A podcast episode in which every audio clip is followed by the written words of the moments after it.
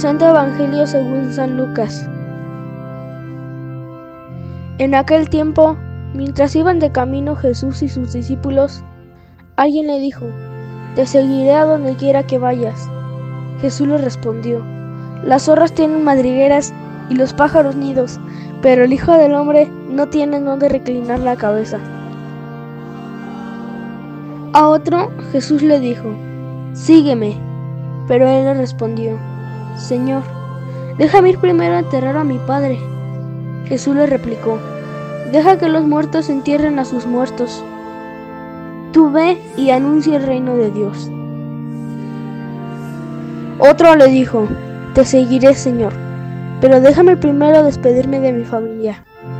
Jesús le contestó, El que empuña el arado y mira hacia atrás, no sirve para el reino de Dios. Palabra del Señor.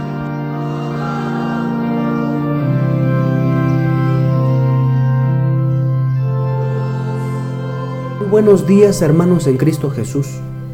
En el capítulo 4 de San Lucas, Jesús dice que ha sido enviado para anunciar la buena nueva del reino de Dios.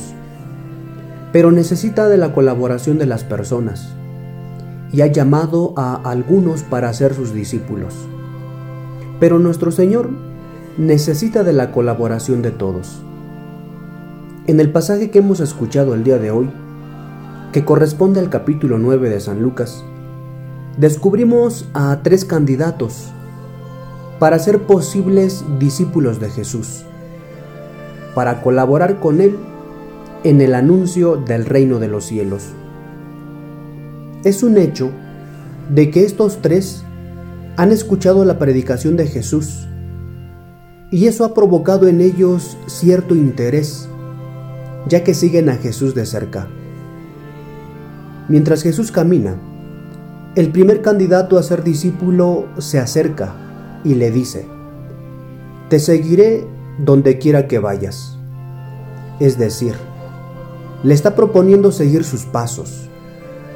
Ante esta petición, Jesús le dice que seguirlo no trae ninguna ganancia humana, ni ninguna ventaja material ni social. En el segundo caso, es Jesús quien toma la iniciativa y se acerca a uno que camina cerca de él y le dice, sígueme. Este no se niega a seguir a Jesús, pero pone la condición de enterrar primero a su padre. Jesús no quiere negar el deber de dar sepultura a los muertos, ni la observancia del cuarto mandamiento, sino que pretende recordar que hasta los vínculos más queridos han de estar subordinados a los valores del reino de los cielos. En el tercer caso, otra persona le dice a Jesús, Te seguiré, Señor. Pero éste hace lo mismo que el segundo pone la condición de despedirse de la familia. Jesús le responde que quien empuña el arado y mira hacia atrás no sirve para el reino de Dios.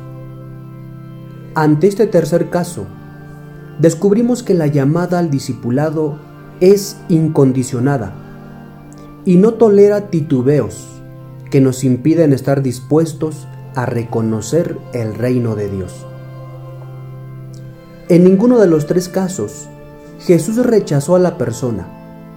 Solo les explicó la o las condiciones que debe tener la persona para ser su discípulo.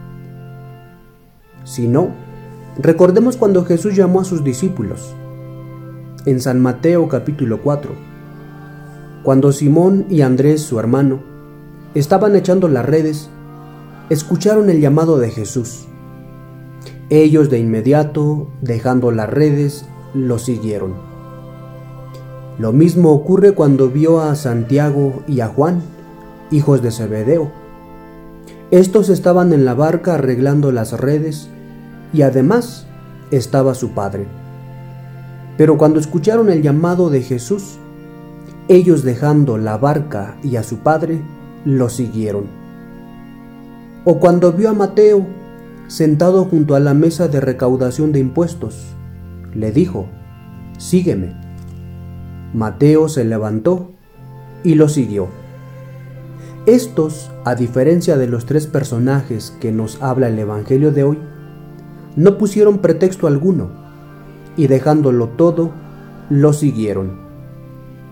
Queridos hermanos, caminar en el seguimiento de Jesús exige una ruptura, un cambio de valores e incluso el olvido de experiencias morales adquiridas. Como bautizados, estamos llamados a seguir los pasos de nuestro Señor Jesús y ser anunciadores del reino de Dios. Sin embargo, quizás somos débiles ante los obstáculos que podemos encontrarnos en nuestro camino. Obstáculos que pueden provocar dudas en nuestro corazón. Pidámoslo a nuestro Señor Jesús que infunda en nuestros corazones una sincera pasión por Él, un profundo deseo de seguirle y un profundo deseo de servirle sin condiciones a través de nuestros hermanos en la fe. Que así sea.